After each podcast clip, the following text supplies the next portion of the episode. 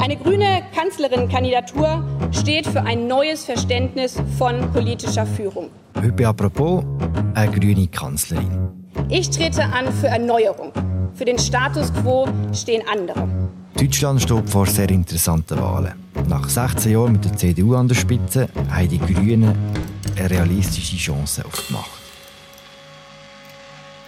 Was würde das für Deutschland bedeuten, wenn die Grünen mit einer jungen Frau das Kanzleramt übernehmen würden? Und was würde das für unsere eigenen Grünen in der Schweiz heißen? Über das reden wir heute bei «Apropos» im täglichen Podcast vom Tagesanzeiger und der Redaktion der Media. Mein Name ist Philipp Loser und mein Gast ist der Dominik Eigenmann. Er ist Deutschland-Korrespondent für die Media und ist mir aus Berlin zugeschaltet. Hoi Dominik. Salut Philipp. Dominik, seit einem Monat etwa tust du den Wahlkampf in Deutschland begleiten. Also seit einem Monat ist Wahlkampf in Deutschland und er ist so spannend und aufregend wie selten. Der Grund dafür ist die Frau. Eine grüne Kanzlerin-Kandidatur steht für ein neues Verständnis von politischer Führung. Mit diesem Aufsichtfahren das haben wir aber schon immer so gemacht. Und wenn es dann doch sein muss, dann drehen wir halt noch so ein Stellschräubchen weiter. Da kommen wir nicht weiter. Ich trete an für Erneuerung. Für den Status quo stehen andere. Das ist Annalena Baerbock, die Co-Präsidentin der Grünen in Deutschland und Spitzenkandidatin für die Kanzlerschaft. Ihre Kandidatur hat viele in Deutschland in ziemlich grosse Aufregung versetzt, gerade in den Medien. Kannst du mir sagen, warum? Das hat vor allem damit zu tun, dass sie eine ganz andere Kandidatin ist für Kanzlerschaft, als man sie früher kennt hat.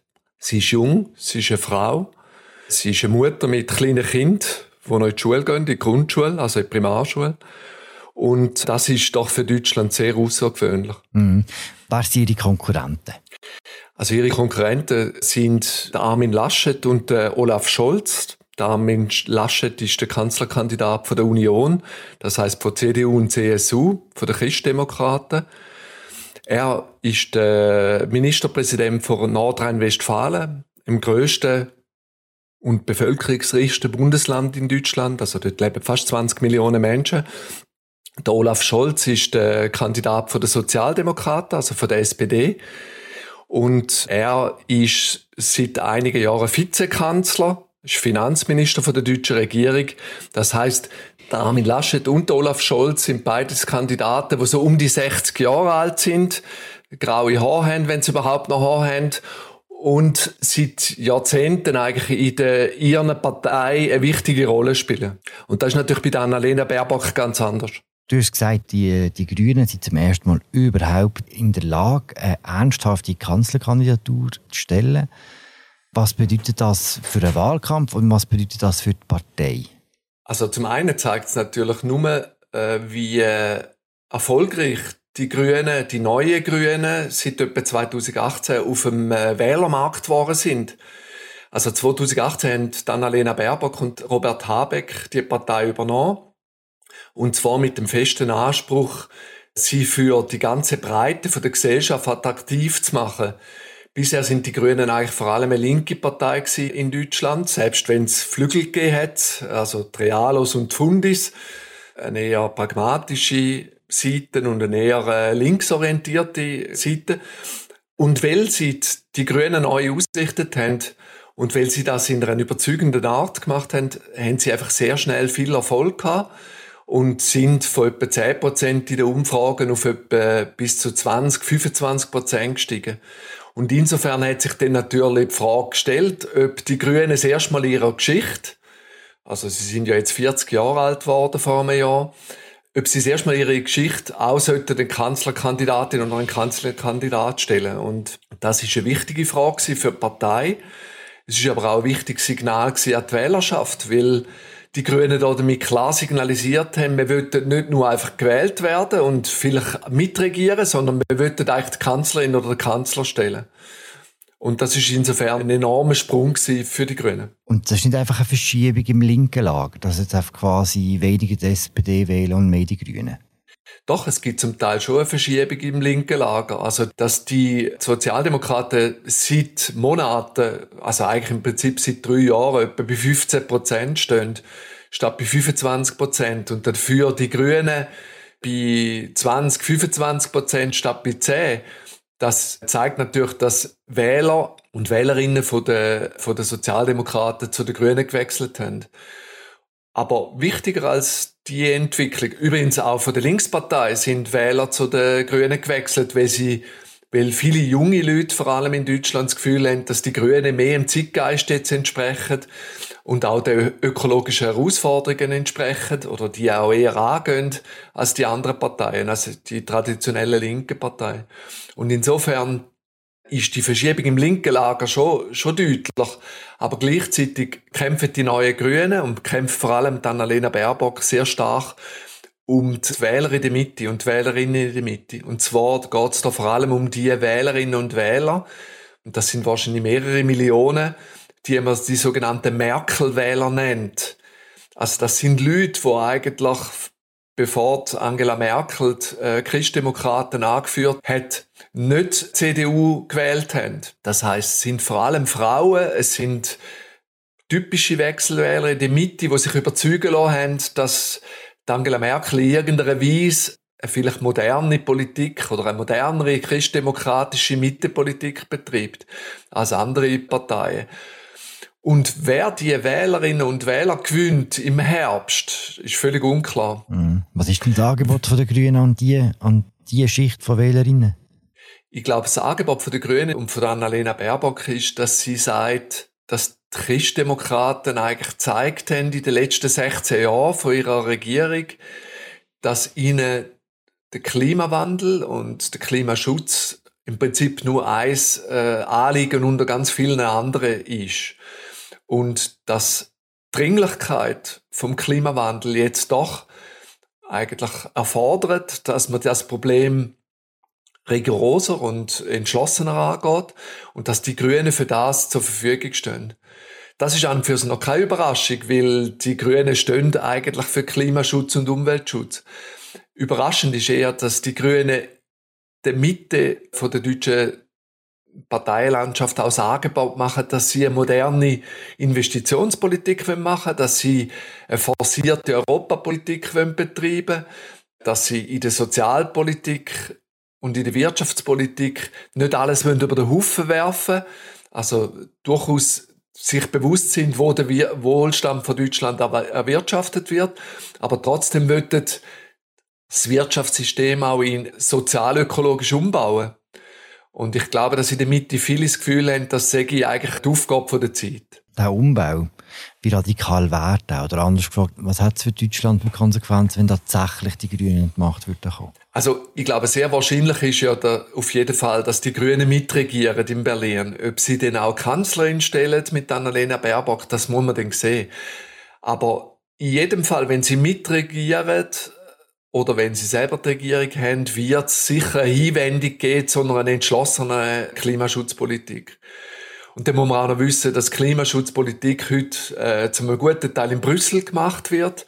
Das heißt, jedes Mitgliedsland kann sehr wohl noch selber entscheiden, wie, wie schnell sie vorangehen Aber eigentlich ist im Moment Brüssel ein wichtiger Taktgeber, wo eigentlich festlegt, dass auch Deutschland nicht kann hinter gewissen Zielen äh, zurückstehen eine Einbindung der Grünen in so einem grossen Land wie Deutschland hat wahrscheinlich auch Konsequenzen oder eine Bedeutung für, für andere grüne Parteien, zum Beispiel für die in, in der Schweiz. Was glaubst du, was könnte so etwas auslösen?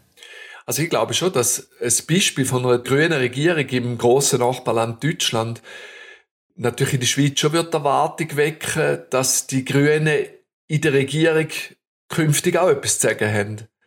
Also ob es denn im Bundesrat einen grün-liberalen Sitz gibt oder einen grünen Sitz gibt, das ist dann eine andere Frage. Und ich glaube, das weist aufs grundsätzliche Problem hin, wo die Grünen in der Schweiz haben im Vergleich zu Deutschland.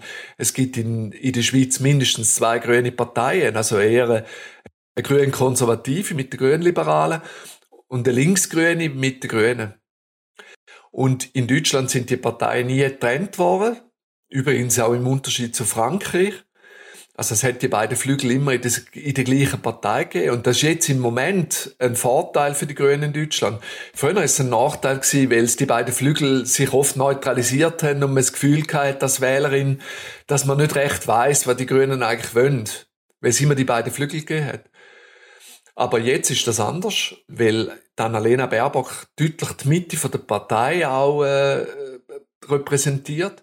Und insofern ist der Machtanspruch ein anderer und strahlt auch anders aus. Wenn du jetzt im Sportfrühling die Situation anschaust in Deutschland, in welche Richtung kannst du nicht kippen? Was hast du das Gefühl? Wie, wie geht es denn jetzt aus und von was hängt es auch ab? Also was man gesehen hat, war, dass nachdem Annalena Baerbock Kanzlerkandidatin geworden ist, obwohl man gewusst hat, dass es sie wird werden, gewisse Überraschung im Publikum, im großen Publikum ausgelöst hat und auch ein grosses Interesse an ihrer Person. Und dann natürlich Titelblätter auf allen grossen Magazinen und in allen grossen Zeitungen und so.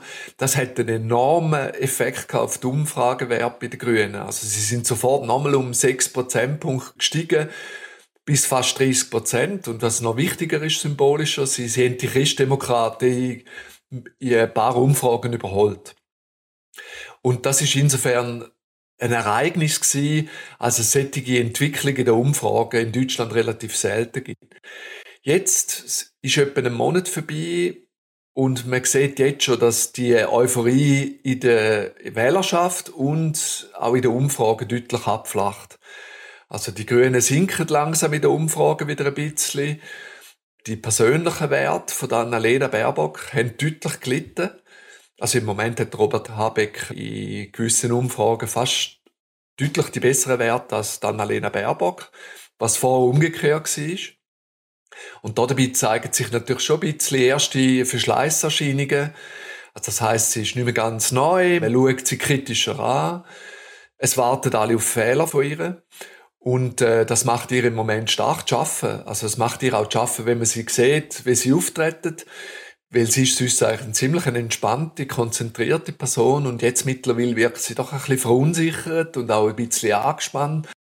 Und sie beklagt sich offenbar intern auch darüber, dass, äh, dass alle nur auf ihre Fehler warten und dass alle nur darauf warten, wenn man ihr ihre Worte im Maul umtrüllen Und das schadet den Grünen in der Umfrage.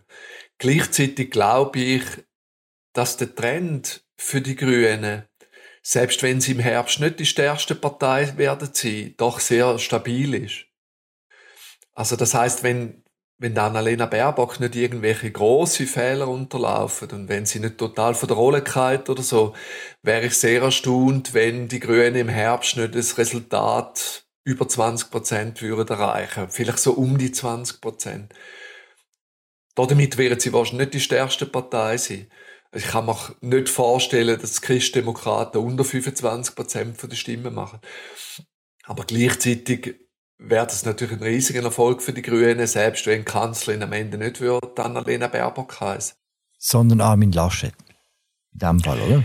Ja, also der wahrscheinlichste Fall ist, dass der Armin Laschet der neue Kanzler von der Bundesrepublik Deutschland wird. Und das wird natürlich viele in der Wählerschaft und viele Beobachterinnen und Beobachter und Journalistinnen und Journalisten ein bisschen enttäuschen, weil der Armin Laschet im Unterschied zu der Annalena Baerbock ein eher ältlich wirkender Politiker, also ein alter Christdemokrat, wo auch ein bisschen kraftlos wirkt, ein bisschen ein Hin- und Herdenker ist, nicht unbedingt sehr klar redet, nicht wirklich ein mitreißendes Wahlprogramm hat. Also faktisch haben sie noch gar kein Wahlprogramm.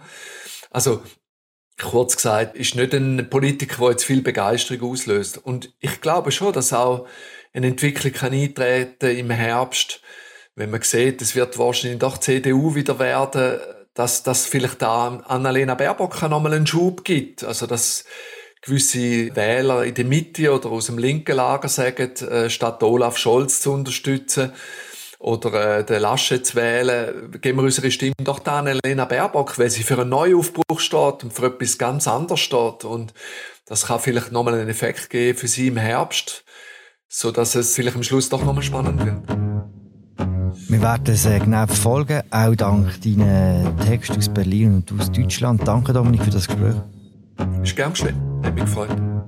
Das war eine weitere Folge von «Apropos» im täglichen Podcast vom Tagesanzeiger und Redaktion der Media. Wir hören uns morgen wieder. Ciao zusammen.